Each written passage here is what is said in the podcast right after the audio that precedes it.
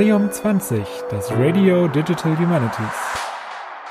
Herzlich willkommen zu einem weiteren Kurzinterview in unserer Sonderstaffel zur VDHD 2021. Mein Name ist Patrick Toschka und heute werfen wir einen Blick hinter die Kulissen der Workshop-Reihe Hands-on Research Data bzw. den darunter verordneten Workshop Historische Karten mit QGIS erstellen und publizieren.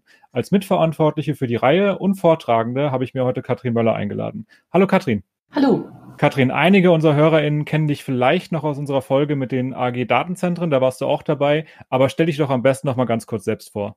Gerne. Also ich arbeite am Institut für Geschichte der Martin-Luther-Universität Halle-Wittenberg und bin hier seit 2008 die Leiterin des historischen Datenzentrums Sachsen-Anhalt, wo, das sagt der Name, ist natürlich äh, aus der Forschung heraus um die Publikation, also die Erhebung, die Publikation und die Langzeitarchivierung natürlich auch von Forschungsdaten geht. Und in diesem Rahmen bin ich sowohl in den Geschichtswissenschaften im Rahmen von Digital History unterwegs, wie eben auch äh, in der Digital Humanities, wo ich eben auch übergreifend äh, mich um Fragen von Forschungsdatenmanagement, aber eben auch angewandte Methoden in der Geschichtswissenschaft, in der Digital History History kümmere und mich damit beschäftige.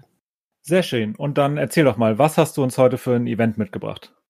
Genau, wir haben von der AG Datenzentren äh, innerhalb der DH uns nochmal die Frage vorgelegt, wie kommt man dann eigentlich zur Dokumentation von Forschungsdaten, weil natürlich dieser technische Prozess, wie man eigentlich jetzt vorgehen möchte, damit äh, Forschungsdaten nach FAIR-Prinzipien dann äh, auffindbar, durchsuchbar, äh, nachvollziehbar und zitierbar angeboten werden, sehr viele Dinge schon entwickelt wurde oder wenigstens eben doch gesicherte Konzepte, äh, was man dafür vorhalten möchte und wie man diesen Bereich ausgestaltet, während auf der Seite der Forschung, den ich ja auch eher überblicke und wo ich sozusagen auch eher tätig bin, viele Fragen immer noch ungeklärt sind. Das heißt, wie komme ich denn jetzt eigentlich zu einer transparenten Dokumentation meiner Forschungsdaten und wie muss ich das in den verschiedenen Forschungsbereichen anpacken? Dann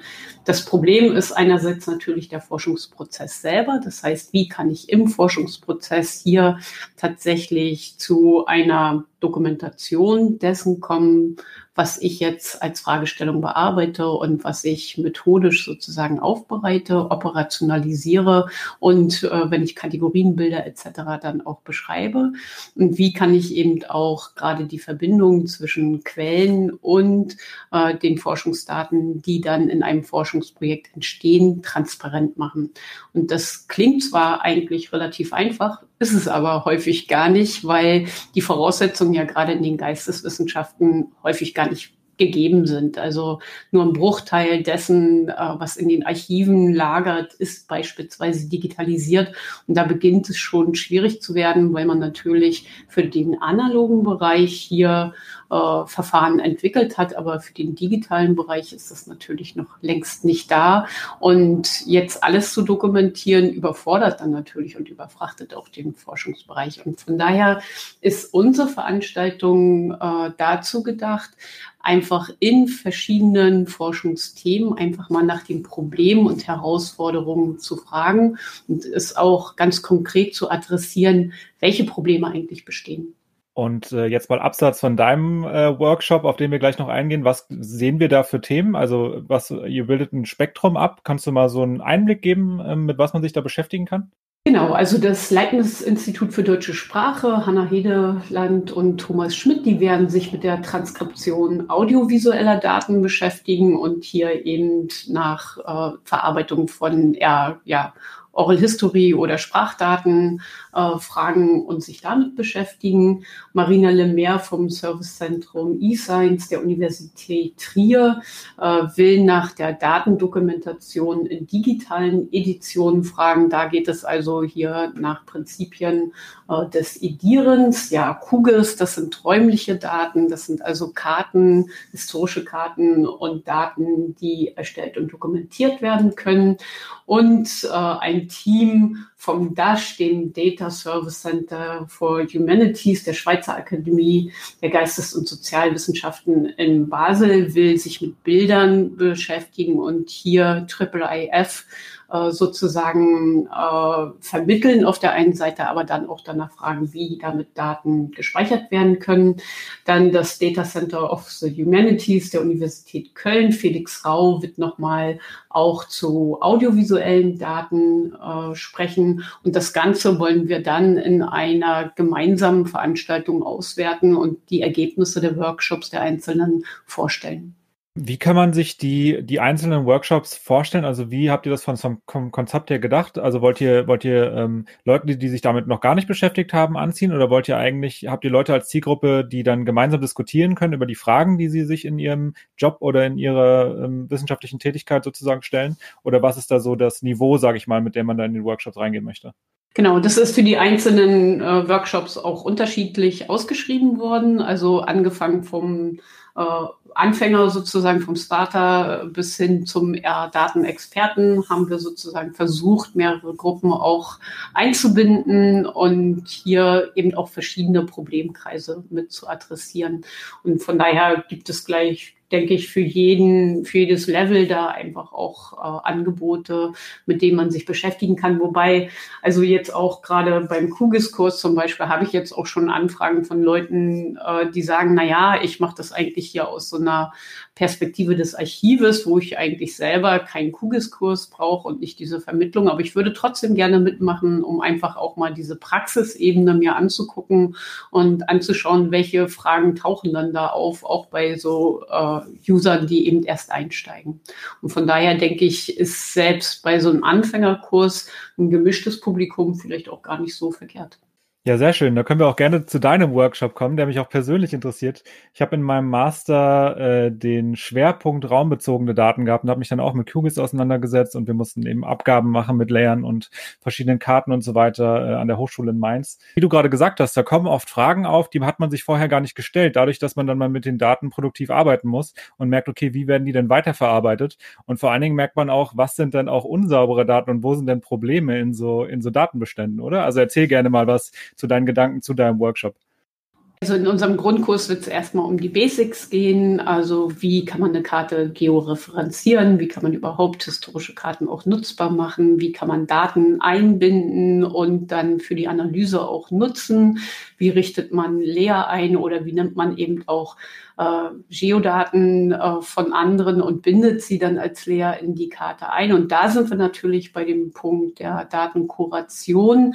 Denn natürlich ist die Frage, wie gut werden jetzt durch äh, ja automatisierte Verfahren der Geokodierung von historischen Ortsnamen auch die Orte tatsächlich adressiert, die ich in meiner Karte einbinden möchte und finden möchte. Und man wird hier sicherlich die Probleme diskutieren können, aber die Lösungen dafür, die müssen wir in unserem Fach ja zum Teil auch erst noch äh, ja, diskutieren und äh, überdenken, wobei natürlich äh, hier auch andere Fachcommunities schon Vorschläge unterbreitet haben, die eben auch zur Diskussion gestellt werden können. Also ich sehe schon vor mir, wie äh, die Teilnehmenden dann vor Ort diskutieren werden, okay, wie kann man denn, was kann man denn mit den Daten am besten anzeigen und wie kann man diese Daten am besten visualisieren, wie kann man diese Sachen auch verbinden und dann äh, am Ende hast du gesagt, wird äh, im Prinzip so ein, also Resümee oder es gibt am Ende nochmal ein gemeinsames Diskussionsformat, wo man über alle Workshops spricht, hast du gesagt. Kannst du nochmal kurz erklären, was, was ihr euch dabei gedacht habt?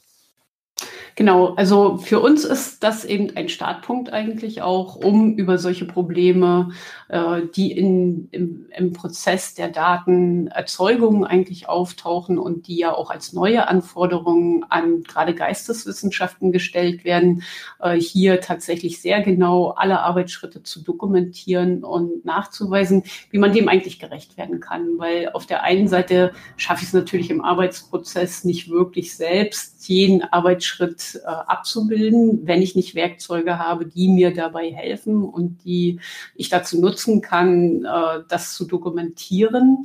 Äh, auf der anderen Seite ist ja auch die Frage, wie viel muss davon wirklich sein? Also was hilft jetzt wirklich dem Nachnutzenden, um zu verstehen, was ich getan habe?